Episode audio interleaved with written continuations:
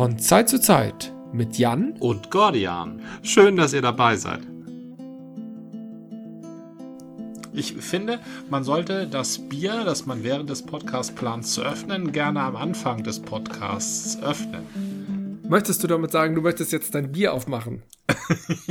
ja, ich wollte es nur in eine allgemeinverständliche äh, Sprache übersetzt haben. Ja. Ich glaube, du wolltest es auch in eine allgemeingültige Regel übersetzen, dass wir nächstes Mal nicht mehr drüber sprechen, sondern ungefragt einfach das Bier aufmachen als allererstes. Das, das sind die besten Regeln. Das geht ja schon über Regel hinaus. Das ist dann ja schon äh, Kultus. Kultus, ja, sehr großartig. äh, dann leben wir doch unseren Bierkultus. Und jetzt habe ich hier eins, ein Talus IPA. Und ich weiß noch nicht, was ich hier habe. Das heißt Pacific Northwest Independent Alliance Bier. Das sind die Hersteller. Ja, oder Linden Freiburg, ja. Also ja. die kommen aus Baden-Württemberg ja, macht einen guten Eindruck und gab es auch eine Empfehlung. Und da dachte ich, heute ist mal ein Tag für die Independent Bee Alliance. Spannend ist Pacific Northwest. Das wäre dann die russische Pazifikküste, der nordwestliche nee. Pazifik. Ach so, stimmt. Northwest? Ja, du hast ja recht. Das ist ja, ich dachte, das ist ja Vancouver, weil ist ja Westen. Also es könnte auch der Northwest von den USA oder Kanada sein und dann natürlich am Pazifik gelegen. Aber also USA, was, ja, ja, ja, der Nordwesten, ist, ja, das ist ähm, eine, eine ähm, Tautologie, ne?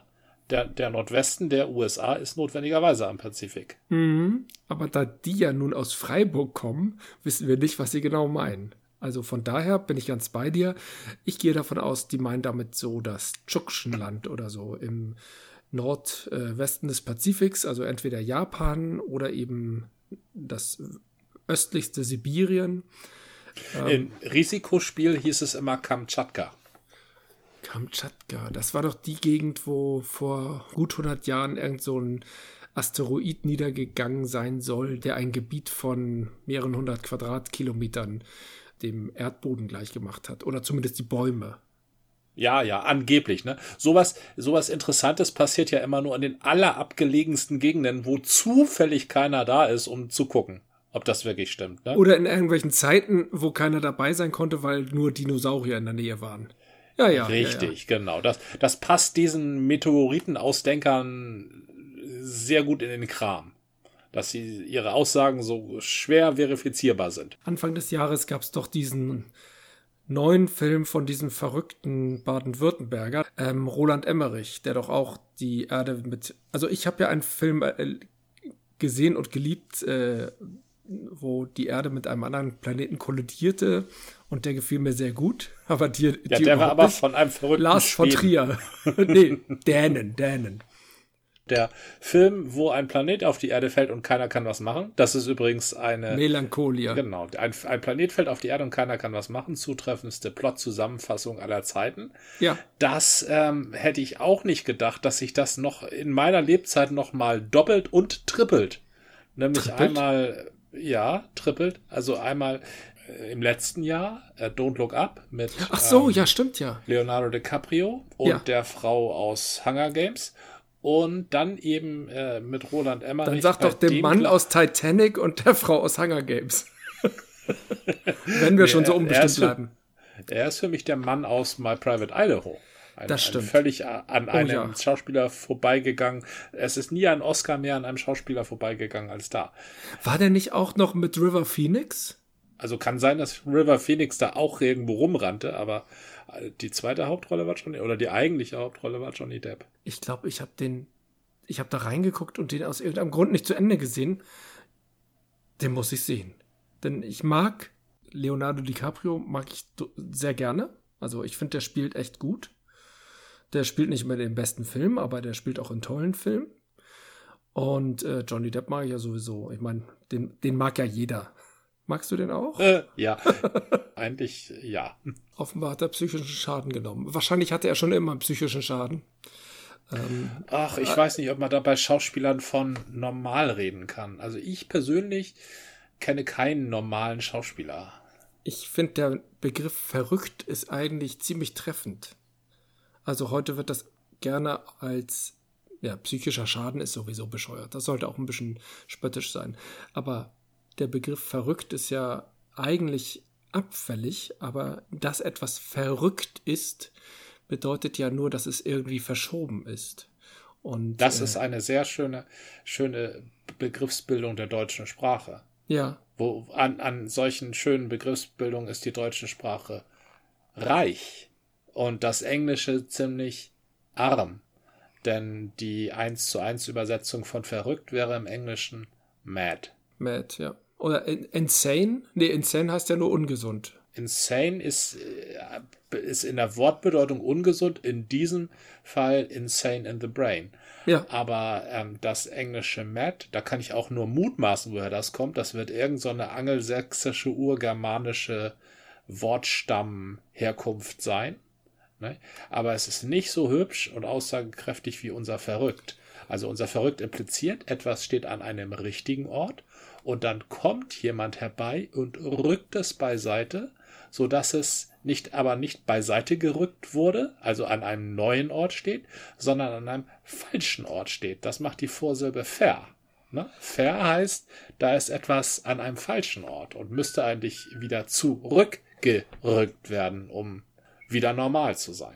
Äh, genau, ich, ich würde nicht mal sagen richtig und falsch, sondern normal oder das Übliche. Das ist ja, im Fair ist nicht zwangsläufig eine moralische Wertung.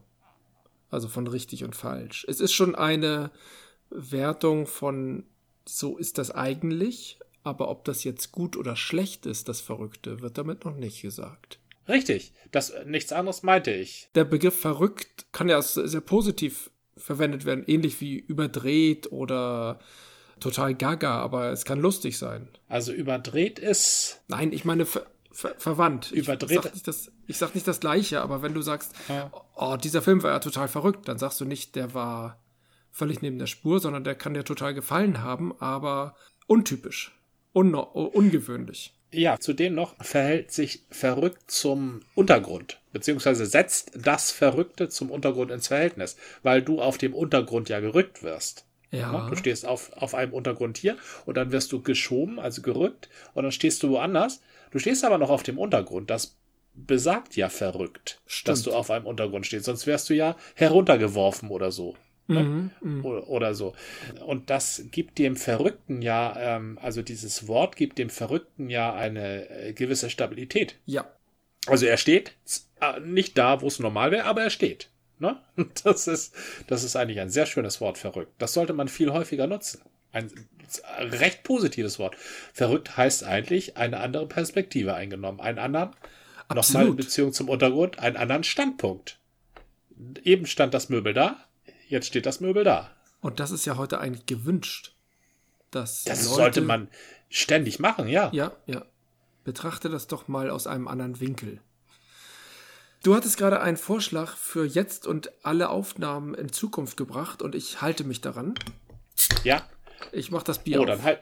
Ich halte mit. Ich habe heute ein Vergewisserungsbier. Ich wollte mich vergewissern, ob das Störtebeker Hanse Porter tatsächlich so lecker ist, wie ich es selber in Erinnerung habe. Deshalb habe ich mir noch ein ähm, Störtebecker Hanseporter mal wieder gekauft. Ich weiß gar nicht, ob du das Hanseporter schon mal in diesem Podcast getrunken hast. Kann ich mich nicht dran erinnern. Aber getrunken hast du es sicherlich schon mal.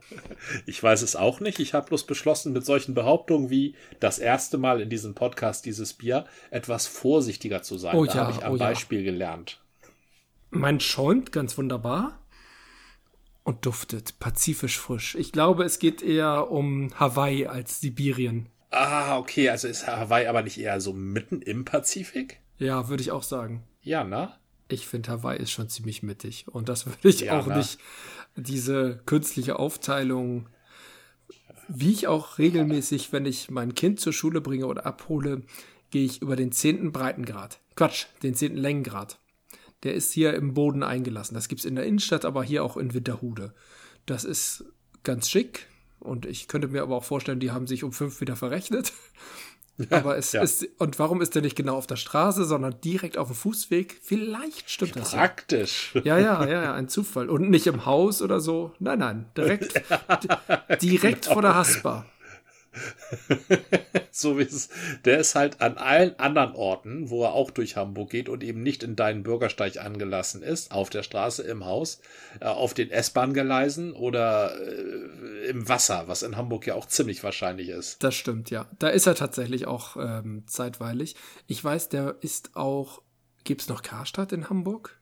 Ja, doch, das Haupthaus gibt es. Ja, äh, da ist angeblich der zehnte Längengrad auch mitten im Haus. Mhm. So als ob man mit dem zehnten Längengrad irgendwie ein bisschen posen kann. Hey, wir sind direkt am zehnten Längengrad, ihr nur davor. ja, genau. Alle anderen Längengrade sind quasi nichts wert. Auf jeden Fall ist das ein schöner Anlass, um dem Kind so ein bisschen die Gradbemessung der Erde zu erklären. Tatsächlich finde ich es aber ziemlich schwierig, weil es ja recht willkürlich ist, diese 360 Grad. Und dann versuche ich es zu erklären mit der Uhr, die hätte ja auch 24 Stunden, nein, 12. Und das ist ja nur das mal 3 mal 30. Äh, und mhm. das, ist, das ist auch ein bisschen verrückt. Das lag, glaube ich, an den, Moment, Sumerern, Babyloniern, irgendwelchen im Zweistromland, die aus irgendeinem absurden Grund im Sechser-System gerechnet haben. Und seitdem haben wir diesen Kladderadatsch. Im Zwölfer-System, soweit ich weiß, aber ansonsten Zweistromland und irgendwelche kann ich bestätigen. Ja. äh, weißt du noch, wie das Volk hieß? Hethiter vielleicht auch? Bestimmt. Oder Assyrer? Ja, alles möglich. Da lebten ja viele. Ja. Ja. So. Wollen, wollen wir mal dieses Bier probieren? Du deins, ich meins. Oh ja. Ja, wir probieren mal unsere Biere. Auf das, was also es wert auf, ist. Auf das, was es wert ist. Oh, nicht so schön heute. Aber es duftet. Mm. Also ich habe hier ebenfalls einen Duft, einen sehr fruchtigen Duft. Ähm, nordisch fruchtig möchte ich hier mal ein neues Wort kreieren. Im, äh, Im fruchtigen Gegensatz zu dem nordisch herb, das so oft proklamiert wird mit unseren nordischen Bieren. Ja. Und äh, was Störteberger es hier gemacht hat, ist ähm, das Porters, also nicht gerade neu definiert, aber äh, eine neue, ähm, neue Ostseestärke herausgearbeitet. Moment, Moment. Ja. Ostseestärke, fruchtig, Porter, das klingt für mich alles nicht so zusammengehörig. Also Ostseestärke und Porter, das geht, aber, mhm. aber fruchtig, was, was denn für eine Frucht? Apfel? Mhm. Mhm. Oder? Ähm, es ist, es sind so ähm, Beeren, Beerenfrüchte. Ah. Sogar fast so in Richtung Pflaume. Also das eigentliche Porter oder das, das, das eigentliche Porter bezeichnet ja eine Vielzahl von Bieren. Hauptsache mhm. stark, Hauptsache sehr malzhaltig, Hauptsache sehr dunkel und ähm, kein kräftiger, hochsprudelnder, sondern ein flacher, ähm, sahniger Schaum. Das ist in erster Linie ein Porter. Mhm. Und was die Iren daraus gemacht haben, ist ja ein etwas sehr herbes mit dem Guinness, aber es gibt ja noch andere. Und das eigentliche Porter allerdings auch, was es in Deutschland auch gab, insbesondere in den Hafenstädten, das ist eher ein eher fruchtiges, fast schon klebriges Porter, auch mit einem sahnigen Schaum, ja. äh, mit etwas größeren Blasen mhm. und ähm, ja, wird auch nicht immer sehr kalt getrunken. Na, und dieses Baltic Porter hier, das ist halt eine Abart wie das meiste baltische ähm, Entschuldigung, es ist gar nicht Baltic Porter, wie ich gerade sehe, sondern Hanse Porter. Ah, stimmt, hattest du auch ah. gesagt. Aber Hanse kann ja Hamburg sein und auch Danzig. Hm, Hanse war ja eigentlich mehr zur Ostsee orientiert. Mhm. Ist schon mal irgendwie baltisch, ja. Also kurzum, fruchtig und Porter passt eigentlich sehr gut zusammen. Aber eben die andere Art von Frucht, also sowas wie Pflaume finde ich sehr überzeugend oder Waldbeeren und so. Und das ist eine nordische Fruchtigkeit. Die würde ich auch gerne mal einem Rotwein oder so zuordnen, während die Fruchtigkeit, die ich hier habe, das ist, mh, hm, ich überlege gerade, klassischerweise ein bisschen Mango, ein bisschen Zitrus, ob da Melone, nee, Melone ist da nicht dabei, aber das sind diese typischen Südfrüchte, die wir gerne mal im IPA haben, gerade wenn es ein pazifisches ist, egal ob jetzt Nordwest oder sonst was, ist ja sowieso immer relativ. Aber das erwarte ich im IPA, aber nicht im Rotwein und auch nicht im Porter. Ich wollte noch mal auf das Thema abstürzende Planeten oder Monde oder sonst was zu sprechen kommen. Können auch einfach nur Asteroiden sein. Ich weiß nicht, ob ich schon mal davon geschwärmt habe in diesem Podcast, aber ich, ich kann es einfach nicht lassen. Es gab ja nicht diesen komischen Film Anfang des Jahres und den äh, vielleicht wirklich komischen, wenn auch tragisch komischen letzten Jahres, der ja gar nicht so sehr darauf abzielte, dass jetzt unbedingt ein Planet oder ein Asteroid auf die Erde fällt, sondern dass die Leute einfach nicht. Doch, das war ziemlich ähnlich. Die Story von, von dem Emmerich-Film war ja auch so, dass erstmal keiner zuhörte, aber dann gab es ein heldenhaftes Team, das die Erde rettete oder sowas. Na egal. Also, ich habe ihn nicht gesehen, aber es muss so gewesen sein, weil ja alle Roland Emmerich-Filme so laufen seit ähm, diesem Film mit den Übergro Independence Day, mit den übergroßen Raumschiffen. Ja, heldenhafte Teams gibt es da immer und ich habe auch immer den Eindruck, dass er da irgendwie auf etwas reagiert. Na, er hat auch zum Beispiel ja ähm, mit seinem Independence Day, das war vielleicht eine Reaktion auf Mars Attacks. Na, und ähm, dieser. Independence ähm, Day war eine Reaktion auf Mars Attacks? Dabei war das ja. Mars, Mars.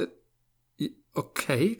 Mars Attacks war ja ein, ein wunderbarer Klamauk, der wiederum eine Reaktion auf die ähm, 50er, 60er Jahre Science Fiction war. Das war, das war ja wirklich, Mars Attacks war so großartig.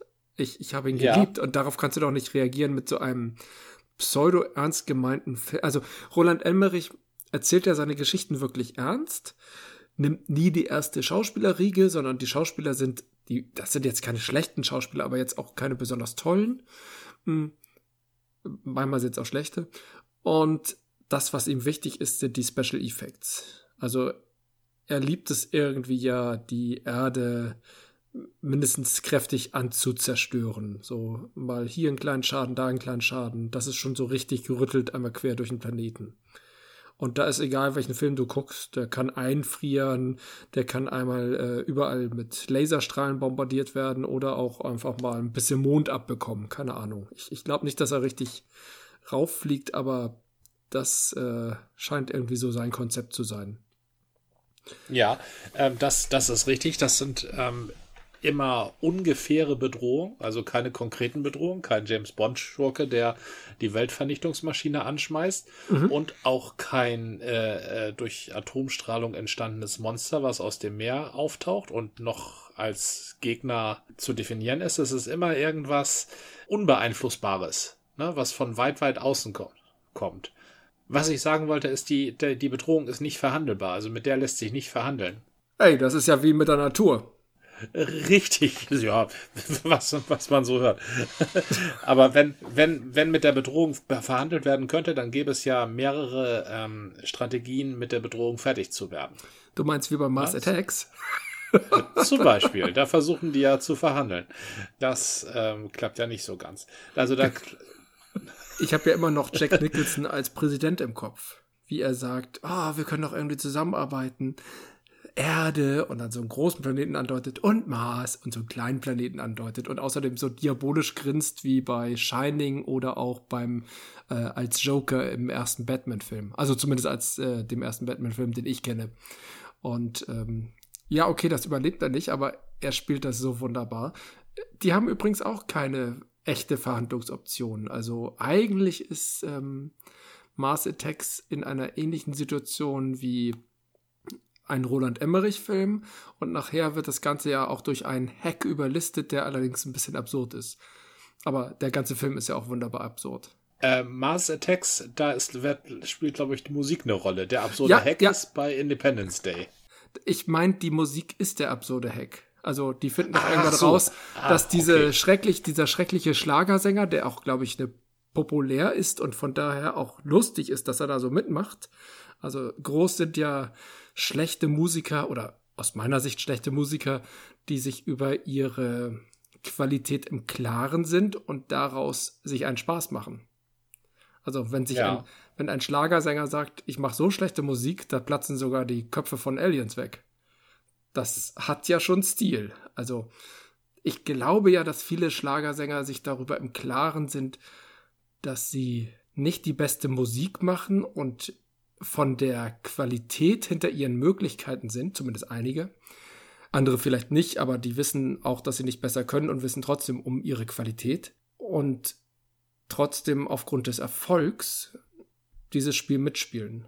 Ich habe nur mal gehört, dass äh, eine Frau Fischer zum Beispiel mit Jazz oder Jazz oder Blues oder irgendeinem anderen Zeugs angefangen hat, da nur mäßig Erfolg hatte und dann angeworben wurde, es doch mal mit Schlager zu versuchen. Und seitdem. Das kann ich mir gar nicht vorstellen, aber ich, echt? Ich, ich, nein, echt.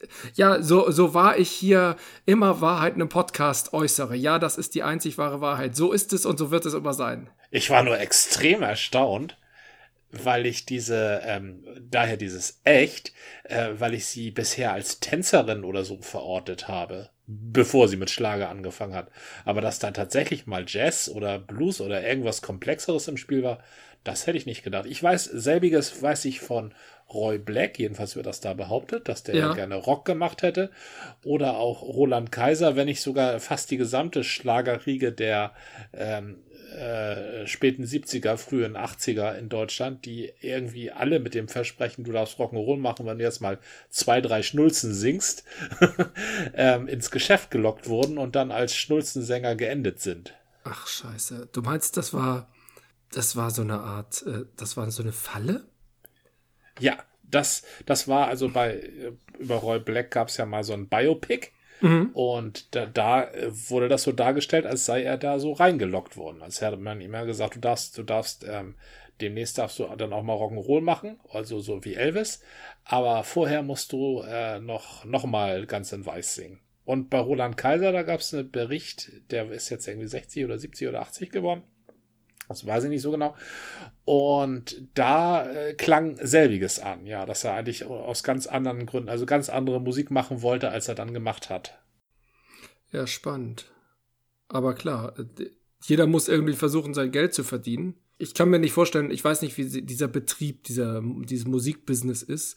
Ich habe nur einen Udo Lindenberg vor, ähm, vor Augen, der sein Ding gemacht hat. Äh, ich glaube, das ist auch seine Formulierung. Und dann gab es noch Udo Jürgens, der irgendwie schon, der, der hat Schlager, aber nicht typischen Schlager. Eigentlich hat der deutsche Schlager, bis der, also einige seiner Stücke waren durchaus rockig.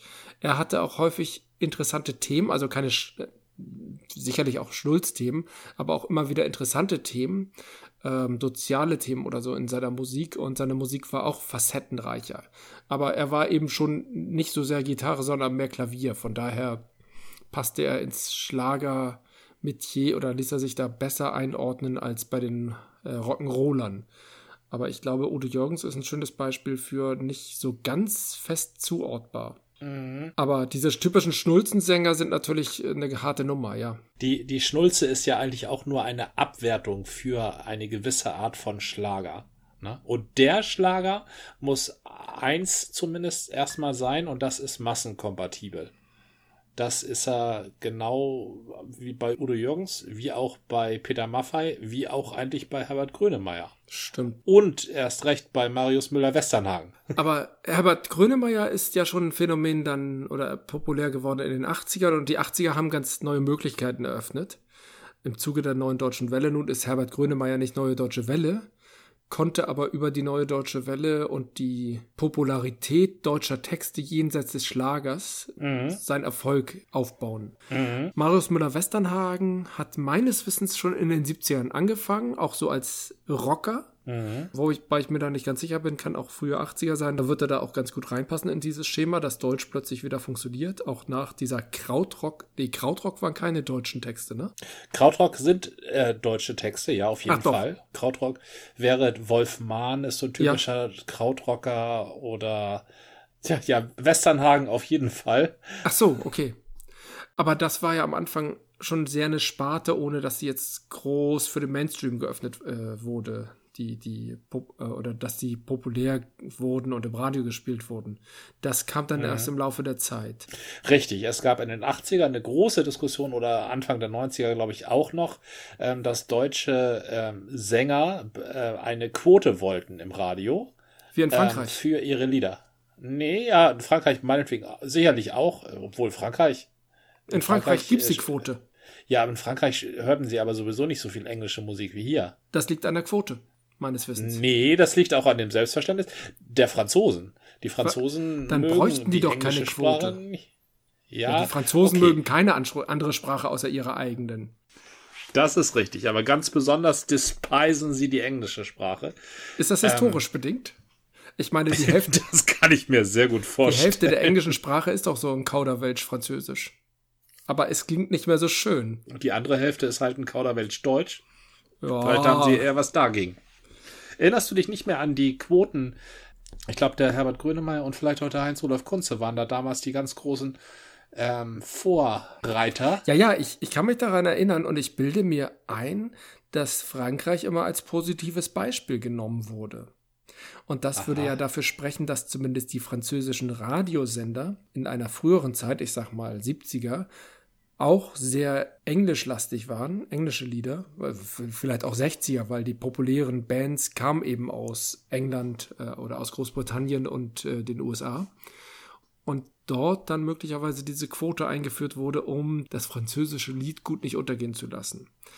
Das mhm. deutsche Liedgut ist ja nun leider ein bisschen schon früher untergegangen. Zumindest hat es starken Schaden genommen in den 30ern, 40ern und hat sich, glaube ich, erst im Zuge der Krautrock als äh, frühe Protagonisten. Vielleicht gab es vorher noch etwas, was wir nicht kennen, weiß ich nicht. Also entschuldige, du, du meinst, die Comedian Harmonists haben das deutsche Liedgut ruiniert? Nee, ich meine, dass die Nazis so viel deutsches Liedgut verboten und verhindert haben, dass das deutsche Liedgut einen starken Knick gemacht hat. Und die Comedian Harmonists sind ja unter den Nazis auch nur noch in ähm, Restbesetzung aufgetreten und auch nur noch mit äh, unkontroversen Liedern. Ja, ich würde sagen, die Nazis haben das deutsche Liedgut oder die deutsche äh, Musikkultur nachhaltig beschädigt. Also sie haben die deutsche Musikkultur nachhaltig beschädigt, weil sie die meisten guten Texter und Komponisten aus dem Land getrieben haben. Genau. Beziehungsweise noch ganz woanders hingetrieben ja, weil es politisch war oder weil sie jüdisch waren oder äh, aus noch welchen anderen Gründen. Genau das. Na,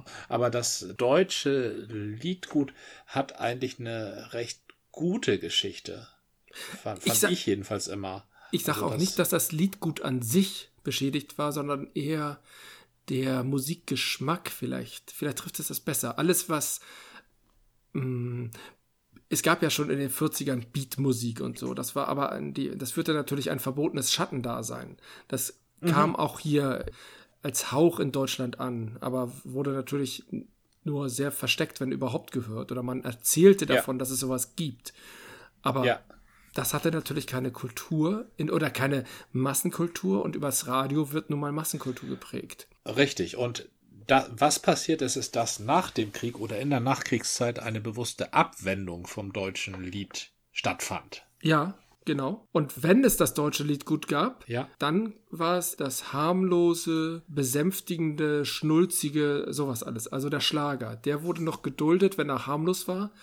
Und das war eine, eine, eine Art von Musik, die ein bestimmtes Klientel hören wollte noch viele Jahrzehnte ja auch länger noch gehört hat.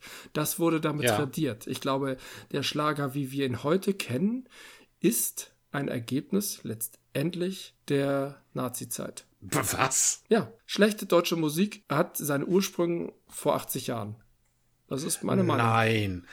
Nein, nein, also das gab es, es war ja nun nicht, äh, also die goldenen Zwanziger werden sehr heroisiert und sehr romantisiert. Aber die goldenen Zwanziger bestanden nicht nur aus Kurt Tucholsky, Kurt Weil und den Comedian Harmonists.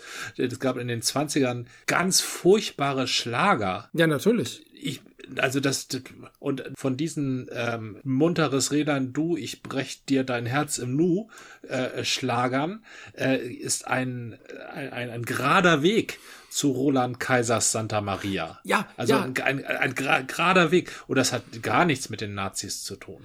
Doch, nein, äh, das ist sag, das ist eine also das ist äh, im besten Fall ist es eine Meinung. Ja, wir, wir sind doch ein Meinungspodcast. Also. Wir sind ein Meinungspodcast. Was ja. ich sagen will, ist nicht, dass die schlechte Musik von den Nazis hervorgebracht wurde, sondern die schlechte Musik war die, die die Nazis überlebt hat, weil die Nazis sie zugelassen haben. Während experimentelle, moderne Form von Musik und natürlich Texte, die äh, grenzwertig waren oder vielleicht sogar politisch oder satirisch oder irgendwie was anderes hatte als Schnulzeninhalte, mhm. einfach nicht geduldet wurden. Also natürlich noch mhm. kriegsverherrlichende Lieder möglicherweise, die dann aber nach 45 irgendwie nicht mehr gespielt wurden. also äh, es gab ein großes, breit gefächertes Genre der Durchhaltemusik. Ja. Von Ich weiß, es wird ein Wunder geschehen bis Flieger Stimmt. grüßt mir die Sonne. Da gab's reichlich, ja. Und von dieser Art Musik hatten viele äh, nach dem Krieg die Schnauze voll. Das ja. ist richtig. Und wollten sich wegwenden davon und wollten sich hinwenden zu was anderem. Und da war eben ähm, mit den ganzen Amerikanern, Briten im Land, ähm, war die amerikanische Beatmusik da eine willkommene Alternative. Das muss man auch sagen. Die Franzosen hatten natürlich keine Besetzung und wir hatten Briten und Amerikaner und nur ganz wenig Franzosen im Südwesten. Ja. Und äh, von daher waren wir natürlich auch da schnell geprägt und fanden äh, englisches Radio ganz großartig. Und die hatten die wir auch schon mal erwähnt vor anderthalb Jahren, dass der NWDR, also aus dem NDR und WDR entstanden sind, ja auch als ähm, starke Orientierung das englische Radiosystem, die BBC hatte und entsprechend ja. auch englisch Musik geprägt war. Richtig. Ja, das ist ein guter Einfluss. Das hat, das hat die ganze Angelegenheit auch weit gebracht. Und tatsächlich ist ja Beat und Rock und Jazz, das sind alles importierte Stilrichtungen. Ja. Na? Die deutsche Stilrichtung wäre ja der Liedermacher. Mhm. In seiner platten Ausprägung als Blödelbade und in seiner komplexen Ausprägung als Polit Agitateur. Ja, oder Liedermacher im besten Sinne trifft es ja ganz gut. Also, das kann ein, ich, ich, Heinz Rudolf Kunze ist letztendlich sehe ich den auch als Liedermacher, der es natürlich mit Rockmusik macht, aber im Ursprung erstmal Lieder schreibt. Ja. Und ich glaube, Herbert Grödemeyer kann man doch auch in die Richtung sehen, oder? Ja, Reinhard May. Reinhard May sowieso, der ist ja mhm. sehr viel sanfter in seinem Auftreten. Ja, ja. Mhm. Also wir, da haben wir ganz viel, das stimmt, aber oder in meiner Wahrnehmung ist der Schlager viel massiver gewesen. Und das Einzige, was dem, oder was noch viel massiver war, war eben die englische Musik. Ja, also es gibt da eine, einen Unterschied und eine äh, Parallele zwischen Liedermacher und Schlagersänger. Ja. Sowohl der Liedermacher als auch der Schlagersänger sind alleine. Ja, also es Stimmt, gibt, keine Band. Richtig, genau. Es gibt Liedermacher-Bands, die sind aber auch sehr schwer ähm, als solche zu erkennen. Pur wäre zum Beispiel eine. Na, aber obwohl da der äh, Sänger auch sehr im Vordergrund steht, der Hartmut Engler, die Namen der anderen kenne ich zum Beispiel nicht. Die Lassie Singers, Singers. ja, die sind so ein bisschen, aber die Lassie Singers sind letztendlich Liedermacher und zwar ein Team. Gewesen. Gewesen. Die ja. Lassie Singers ja, sind eine der unterschätztesten Superbands der 90er Jahre. Ja, also Lassie Singers sind, die waren in, in jeder Hinsicht genial. Das stimmt. Und eine reine Frauenband. Ich glaube nicht ganz rein. Ich glaube, die hatten immer mal wieder Männer dabei, aber hauptsächlich Frauen, ja. Und, und Frontfrauen. Ja. Die Lassie Singers haben mich ja als erstes gekriegt mit ihrem Hamburg-Lied, also ich weiß gar nicht, wie das heißt, wo dieses, wo die Schiffe und die Fische schlafen und so. Unten an der Elbe, am, unten am Hafen, wo die großen Schiffe schlafen? Nee, wo, wo die Fische und ist die. Ist das nicht von Bernd Begemann? Auf jeden Fall, die Leslie Singers waren aber eine Berliner Band und ich habe mir, ich habe nie ganz Was, verstanden. Echt?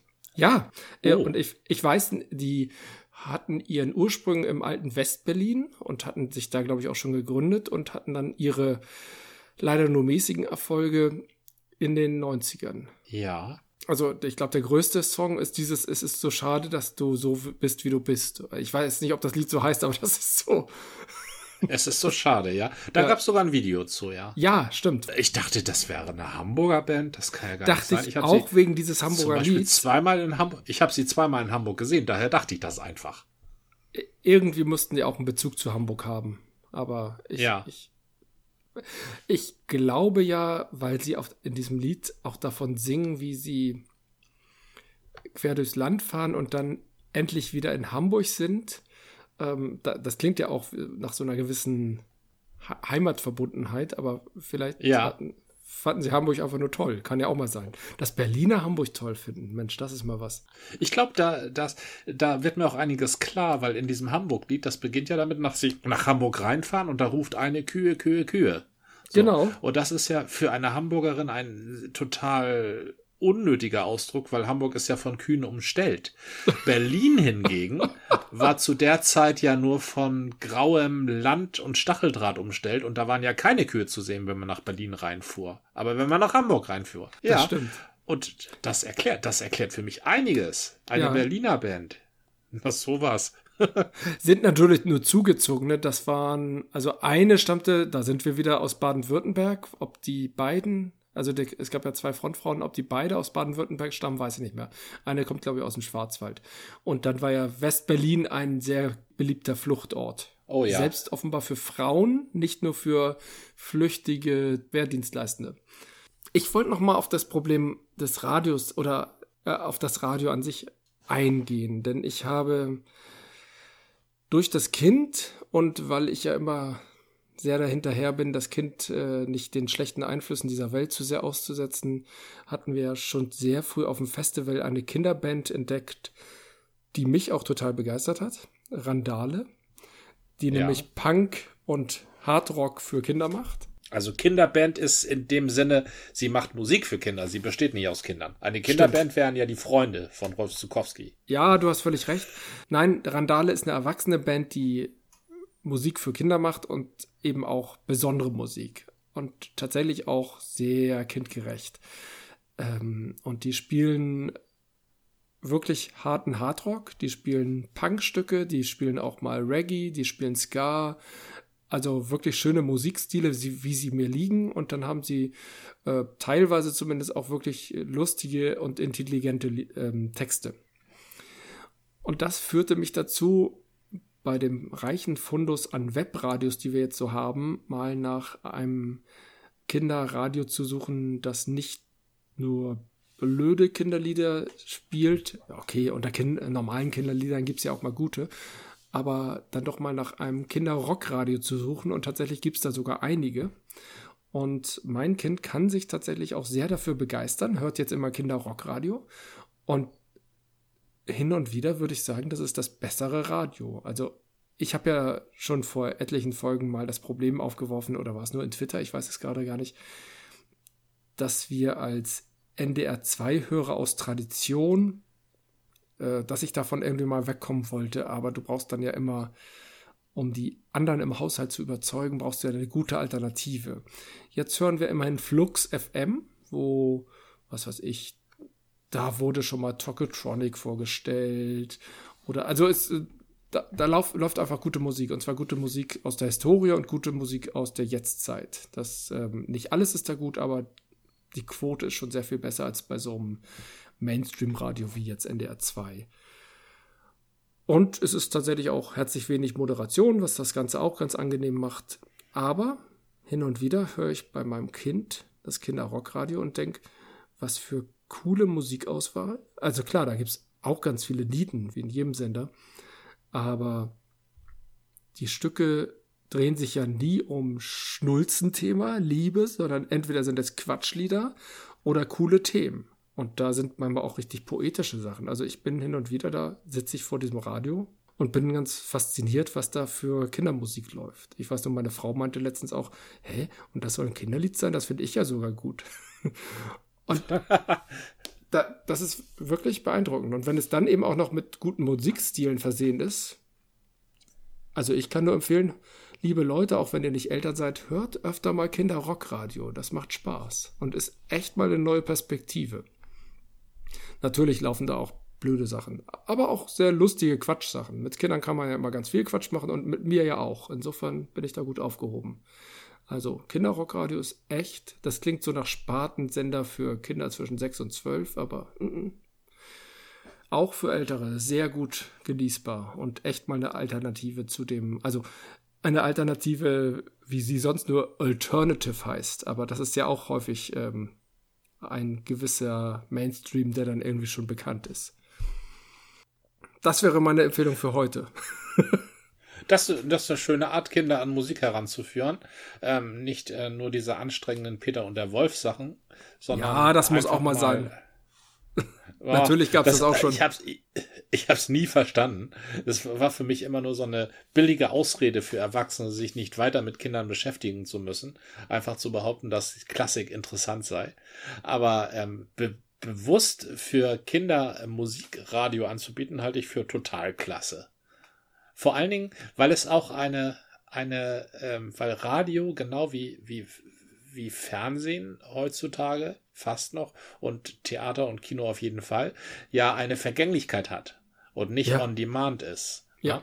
Und je mehr du lernst, dass nicht alles auf der Welt on demand ist, umso besser, kann ich mir vorstellen, kommst du nachher durch die Welt. Äh, ja, ja, mein Kind sagt dann aber, hey, das Lied ist gut, packst du mir mal das in meine Playlist von Spotify? Meinst Ah, du das okay. mit Vergänglichkeit?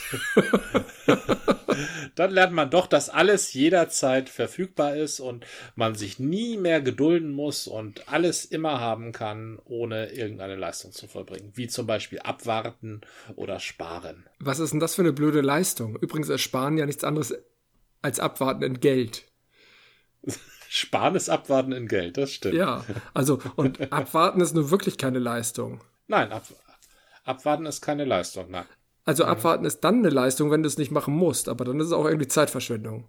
Oh, ich kann Man ja wünscht abwarten. sich Sachen halt bewusster, wenn man sie nicht sofort hat. ja, das stimmt. Wenn man weiß, dass da muss ich erstmal warten, dann wünscht man sich Sachen bewusster und in der Theorie geht man auch noch besser mit ihnen um, Mhm. letztendlich. Ne? Ja, ich habe da ein schönes Beispiel. Und je besser man mit Sachen umgeht, umso länger halten sie. Und je länger Sachen halten, umso nachhaltiger, tolle deutsche Sprache, umso nachhaltiger sind sie. Und wenn man Sachen, wenn Sachen nachhaltig sind, dann ist das nicht nur für uns besser, sondern auch für die Umwelt besser. Und wenn für den ganzen Planeten. Genau, und wenn etwas für uns als Individuum und für den ganzen Planeten gleichzeitig besser ist, dann ist es definitiv, objektiv etwas Gutes, oder? Ja. Ja, außer die Aliens kommen und flexen hier alles weg. Oder der Mond. Ach so, ich habe wieder Musik dabei. Nein, ich habe keine Musik Oh, dabei. schön. Ich, ich, ich hätte es auch vermisst. Wir haben vor einiger Ja. Weile, oh, ich weiß gar nicht, ob es, äh, ich kann mich nicht entsinnen, es ist schon eine Weile her. Wir haben davon gesprochen, dass es bestimmte Musik gibt, die du gar nicht so gut kennst. Ich äh, entsinne mich dann noch an das verzweifelte Entschlüsseln von Cure-Songs vom halben Jahr Ja, oder so. ja, das ist so ein, eine meiner blinden Flecken, ja, in der Völlig in Ordnung. Ja. Aber in dem Zusammenhang, wenn ich mich recht entsinne oder irgendwie so in der Zeit hatten wir überhaupt von verschiedenen 80er Jahre Musiken gesprochen und sprachen auch von Dire Straits. Und tatsächlich war das ja. meine erste von einem Freund empfohlene Band, die ich äh, auch sehr überzeugend fand und habe teilweise sogar Stücke verstanden. Das Interessante war, es gab ein Stück von den Dire Straits auf der Communique, glaube ich. Da ging es um den Single-Hand Sailor. Das war ein Segler, der die Welt mit nur einem Arm umsegelt ha- hat. Das war Ach. sicherlich in den 70ern so ein Medienphänomen. Und die Geschichte war in unserem Englischbuch. Deswegen wusste ich sehr genau über die Geschichte Bescheid, hörte dann diesen Song und konnte den sehr gut entschlüsseln. Also da hat man Englisch Ja. dann plötzlich weitergeholfen, weil ich genau die Story kannte. Und Ja. ich, ich fand, äh, Dire Straits war immer auch wieder sehr verständlich. Die haben sehr gut, also nicht nur tolle Musik gemacht und äh, ein tolles Gitarrenspiel von Mark Knopfler, sondern auch Mhm. sehr klare Gesänge, verständliche Sänger. Aber ich bin mir nicht sicher, ob da nicht auch Verschlüsselungen sind. Hm, Gutes Englisch spricht er auf jeden Fall. Und Ja. ähm, ähm, sein, sein Gesang oder sein klarer Gesang, sein unverschlierter Gesang korrespondiert perfekt mit seinem unverschlierten, pointierten, ja, ich mö- möchte mal sagen, äh, äh, äh, fast, also beim Zeichnen würde man sagen, Lean Claire Gitarrenspiel. Ich halte ihn Ja. für den besten Gitarristen der Welt. Also das, für das, was er macht, ist er wirklich der Beste. Ich hatte immer, ich bin ja musikalisch nicht so bewandert. Hm, Ich kann das schon erfassen, aber ich weiß nicht, welche Technik dahinter steckt. Und hatte immer Mark Knopfler und Eric Clapton so als die großen Gitarrenspieler. Ich glaube, Santana war auch noch jemand, der mit der Gitarre gut umgehen konnte und nochmal eine andere Ebene vielleicht Jimi Hendrix. Das sind so für, mm, aber vielleicht ordne ich da Jimi Hendrix falsch ein, weil da mit der Gitarre ja nochmal ganz anders umging. Hm. Im Ganzen Das liegst du da gar nicht falsch. Also mit diesem, für, für einen, für jemanden, der musisch interessiert ist, ist das eine sehr gute Auflistung hervorragender Gitarrenspieler, ja. Ja. Ja, ist es. Wobei ich mit Satana tatsächlich nie was anfangen konnte. Eric Clapton immer sehr gefällig, doch hat gute Lieder gemacht. Aber Dire Straits hat mich tatsächlich sehr begeistert und die Begeisterung hat über die Jahre dann nicht so angehalten. Die späteren Alben hatten bei mir nicht mehr so gefruchtet, aber als ich die Brothers in Arms CD damals ja hatte. Die habe ich mir gekauft und äh, nee, stimmt gar nicht. Ja. Die habe ich mir vom Freund geliehen auf, und auf Kassette überspielt, wie man das damals so machte. Und das war die Zeit, ja. Das war die Zeit. Aber ich habe mir die früheren CDs gekauft. Das waren dann irgendwie Sultans of Swing und Communique und ähm, noch ein, zwei andere. Fand ich total cool. Ja. Und auf der Brothers in Arms ist das bekannteste Stück. Das hat auch, ich weiß nicht, ob es im Radio, das war so ein bisschen sperrig für ein Radio, aber ich glaube schon, dass das hin und wieder im Radio lief. Das war Money for Nothing. Und das, Money for Nothing and the Chicks das for war, Free, ja. Das genau. und das, wenn ich es richtig, und da hört es bei mir auf. Also ich verstehe die einzelnen Worte und ich deute ja. das auch als Kapitalismuskritik, aber da bin ich mir schon unsicher. Oh, das ist ja hübsch. Ah, ja, genau. Wahrscheinlich, wahrscheinlich war das eine Mutmaßung, die irgendwie falsch, falsch ist. Könntest du mir mal das Geld Stück für nichts, ne? Genau. Ja, sehr, sehr gerne. Oh, sehr gerne.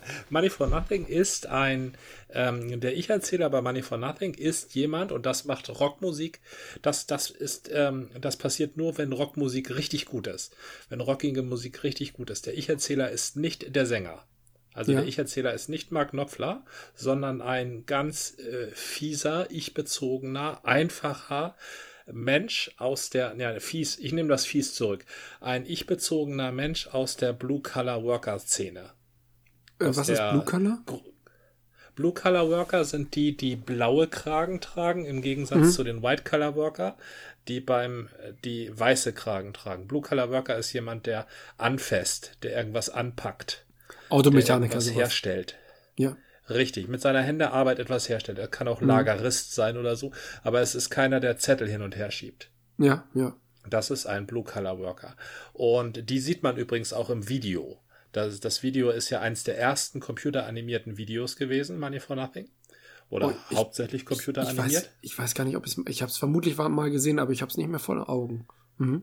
Ja, das war ein als der ersten äh, computeranimierten Video, wo so äh, die äh, mit einem Detailgrad von Lego-Figuren ja. die ähm, äh, Menschen durch die Gegend liefen und eben dieses Lied intonierten. Money for Nothing wird gesungen von Leuten, die ähm, liefern, also ähm, ähm von ähm, entweder machen die einen Umzug, also sind ein Umzugsunternehmen, oder ja. aber liefern Nee, Entschuldigung, die sind kein Umzugsunternehmen. Die liefern äh, Kitchen Deliveries. Äh, das, das singen sie auch. Kitchen Microwave Deliveries. Stimmt, Microwave genau, we got to ja. move these. Ja, we got to ja. move these microwave ovens, we got to move these color TV. Also ja. die, die liefern dir einen Fernseher, die liefern dir eine Mikrowelle, äh, mhm. die du auch bestellt hast. Und das ja. ist äh, das, wo, äh, das ist tatsächlich das, wo das Lied äh, äh, Kapitalismuskritik ist. Also auf der zweiten beziehungsweise dritten Ebene. Ja, ja, das stimmt. Also es sind Menschen, die tatsächlich nichts mehr herstellen, sondern nur noch auf Bestellung etwas in dein Haus bringen, was du sowieso bald wieder wegwirfst. Ja. Na? Das ist, und, und davon sind diese Menschen, die das machen, diese Lieferanten, gefrustet. Das ist ein Frust. Das, das wissen sie, dass sie nichts herstellen, dass sie eigentlich nur Müll irgendwo hinliefern, was mhm. sowieso wieder weggeworfen wird. Sie haben das, dieses, we got to move these microwave ovens, we got to move these color TVs, da, da schwingt auch so ein bisschen Verachtung mit. Ne? Ja. Das, das, das ist nichts, wo sie, sie, mich, sie sich mit identifizieren können. Das ist nicht der Dreher, der an der Werkbank steht und tatsächlich was drechselt. So. Mhm. Und diesen Frust, den schieben sie. Und jetzt kommt das Thema des Liedes. Diesen Frust projizieren sie auf die Rockmusiker. Ja. Denn davon handelt das Lied. Money for Nothing ähm, bekommen die Leute, die Musik machen. Okay, weil die ja nichts schaffen. Und also zwar nichts. Ins, Richtig, genau, die nicht tätig sind, mhm. sondern nur da so irgendwie Musik rumdödeln und trotzdem Millionäre sind. Das, ja. das Lied ist auch das Gegenteil von politisch korrekt. Die Kernzeile ist That little faggot with the earring and the make-up. Faggot ist ähm, einerseits ein Ausdruck für eine weggeworfene Zigarette, mhm. andererseits ein äh, sehr despektierlicher Ausdruck für einen Homosexuellen. Ja. Also dieser, dieser kleine. Stimmt, das kenne ich auch noch aus South Park. Mhm. Ja, richtig. Das, da, da wird das auch gebraucht. Ja, ja. Der hat ein, ein Ohrring und er trägt Make-up und du wirst es nicht glauben, das ist sein eigenes Hair. Yeah, Buddy, that's his own hair. Das waren die Rocker der 80er, so John Bon Jovi und so mit, oder Flock of Seagulls mit so richtig, mhm. oder meinetwegen auch Paul Smith, mit so richtig hochtupierten Haaren. Ja. Um, ähm, that little, um, ähm, der kleine hat ein eigenes äh, Flugzeug. He got his mhm. own jet airplane. Denn der kleine, also das Schimpfwort kommt tatsächlich dreimal vor, ist ein Millionär. So. Ja. Damit wird eben der Sänger der Rockband beschrieben. Und dann wird noch der Drummer beschrieben und ich glaube der Gitarrist, dass die alle keine Leistung vollbringen, sondern nur so rumzappeln. Aber trotzdem bekommen sie Money for Nothing, also Geld für nichts. Immer im Gegensatz zu uns, die wir hier richtig arbeiten. Mhm. Ne? Und äh, sie bekommen die Chicks for free. Das ist ja, das gehört nämlich zusammen. Money for nothing and, and Chicks, Chicks for, free. for free. Ja. Ja, das ist eine, Chicks sind die Mädels. Ist schon klar. Das Chick ist, ist mir geläufig. Einigermaßen ja. despektierlich. Ja, eigentlich nicht so mhm. despektierlicher, eher so ein, vielleicht so ein neidischer Ausdruck. Mhm. Ähm, und die. Na, besonders äh, anerkennt jetzt auch nicht, äh, aber schon klar. Nein, das stimmt. Das, aber, aber man merkt, der hätte es schon selber gerne ja, Chicks for Free. Das ist nämlich nicht seine Lebenswelt. In seiner Lebenswelt muss man für Frauen bezahlen oder man muss Geld haben, damit Frauen auf einen aufmerksam werden. Während mhm. die Rockmusiker, die müssen einfach nur ihren Kram da machen und kriegen die Chicks for free. Und das, das sind die, diese beiden, also das sind diese zutiefst einmal Unrechts, Ungerechtigkeitsempfinden, Geld für ja. nichts, und einmal Neid, äh, Mädchen obendrauf. So. Mhm. Und das alles na, ist das äh, nicht äh, beides Neid? Also Ungerechtigkeit ja. und Neid sind ja gar nicht richtig voneinander zu trennen. Ja, Ungerechtigkeitsempfinden und Neid sind klar voneinander zu trennen. Ansonsten ist, äh, stellst du äh, große wesentliche Teile der westlichen Ethik in Frage. Also Ungerechtigkeit empfinden bedeutet nicht neidisch auf den zu sein, der das hat, was du als ungerecht empfindest. Ne? Ungerechtigkeitsempfinden ist ja ich finde, das ist schon klar voneinander zu trennen. Vielleicht ist Neid eine Form von Ungerechtigkeitsempfinden, aber nicht jedes Ungerechtigkeitsempfinden begründet auf Neid. Ja. Tatsächlich kann ich das im Moment nicht ganz durchdringen. Es klingt auf jeden Fall doof. Wollen wir es ja? mit einer Klammer, wollen wir es mit einer Klammer schreiben? Neid in Klammern Ungerechtigkeitsempfinden. Ja. Weil dieses Ungerechtigkeitsempfinden, das brauche ich für meine Kapitalismuskritik, die du übrigens aufgeworfen hast, aber die da tatsächlich drin ist. Denn ja. ähm, dieser, dieser Blue-Collar-Worker ist ja jemand, der zutiefst, also in seinem Inneren weiß, dass er auch nur einen Job hat, weil wiederum andere Leute, nämlich den, den er den ganzen Kram liefert, den sowieso in einer, im halben Jahr wieder wegschmeißen und er einen neuen Kram liefern darf. Mhm. Ja? Das weiß der, dass er auch Money for Nothing bekommt eigentlich. Ne? Ja, ja. Und dass es da noch besser ist, Musik zu machen, auch wenn man in einer albernen, also der, der schimpft auch darüber, dass die, ich glaube, die Hosen sind, die Hosen gefallen ihm nicht und ähm, dieses, der, der, den Trommler, ver, ver, den Drummer, also den Perkussionisten vergleicht er mit einem Schimpansen, ne, der äh, da nur so, ja, unkoordiniert rum, also er versteht die gesamte Musik nicht. Mhm. Eine zynische ja, was heißt eine zynische, eine ironische Brechung ähm, ist das, äh, das Lied selbst, was wirklich ein fantastisches Rockstück ist und meiner Ansicht nach überhaupt den besten Anfang der gesamten Rockgeschichte oh, ja. hat. Was für ein Intro. Also dieses, ja, dieses Intro, das beginnt ja mit einer äh, diffizilen instrumentalen, mit einem instrumentalen Percussion. Crescendo, also das ja, war doch Percussion primär Percussion, oder? Ja. Vertue ich mich gerade im Stück. Nein, nein, nein. Es ist, es beginnt mit äh, gesetzter Percussion, nicht durchgetrommelter Percussion.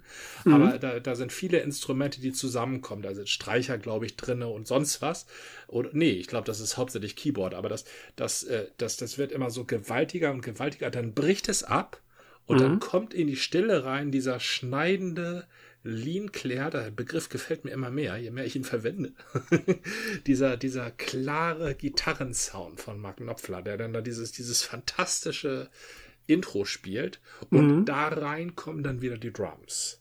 Es gibt eine total tolle Version von Money for Nothing auf YouTube. Da spielt das Mark Knopfler und singt es Mark Knopfler, klar, aber ja. mit seiner All-Star Favorite Band an den Drums sitzt Phil Collins, der ja ein guter mhm. Drummer ist. Der war ja ursprünglich der, der Drummer von Genesis, ne? Richtig, das war ursprünglich mhm. der Drummer von Genesis, bis er der Sänger wurde. An der ja. Gitarre ist tatsächlich der Mann, über den wir vorhin schon geredet haben, Eric, Eric Clapton. Clapton. Mhm. An der ähm, Solo-Gitarre oder an der Rhythmusgitarre, die Solo-Gitarre macht Mark Knopfler selber. Und an den Backing-Vocals. Und das ist er nämlich auch im Original. Also, was heißt im Original? Also im, in der Plattenaufnahme an den Backing-Vocals. Ja. Wissen viele Leute gar nicht. Äh, der Backing-Vocals von Money for Nothing macht Sting. Ach so. Nein, das wusste ich nicht. Mhm, mh. Ja, cool. Ja, das. Mir ist es auch erst klar geworden, als ich diese Aufnahme, das ist in der Royal Albert Hall zu 50 Jahre Dire Straits oder so, das weiß ich nicht, oder irgendwie ein Benefits-Konzert. Und da habe ich, da, da, da singt Sting die Backing Vocals und macht auch dieses Wuhu, da ist so ein, so ein Wolfsgeheul, ist da auch im Hintergrund. Ja. Und ja. da geht mir an die aus, sag mal, das ist der doch auch auf der Platte? Das ist der doch auch auf der Platte? Ja, das habe ich auch erst 30 Jahre, bevor ich mich in das Lied verliebt habe, äh, gelernt, ja. Aber sehr schön, dass du nach beginnst dem, mit das muss wohl. Ja, wie, 30 Jahre hinterher.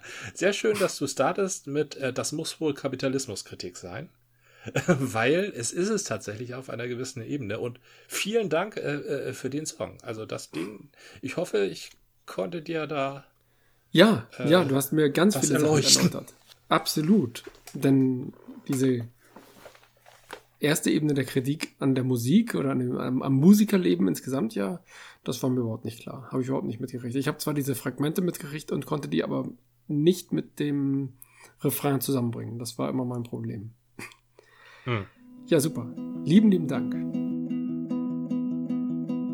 Das war eine Folge des Podcasts von Zeit zu Zeit mit Gordian und Jan. Bis zum nächsten Mal.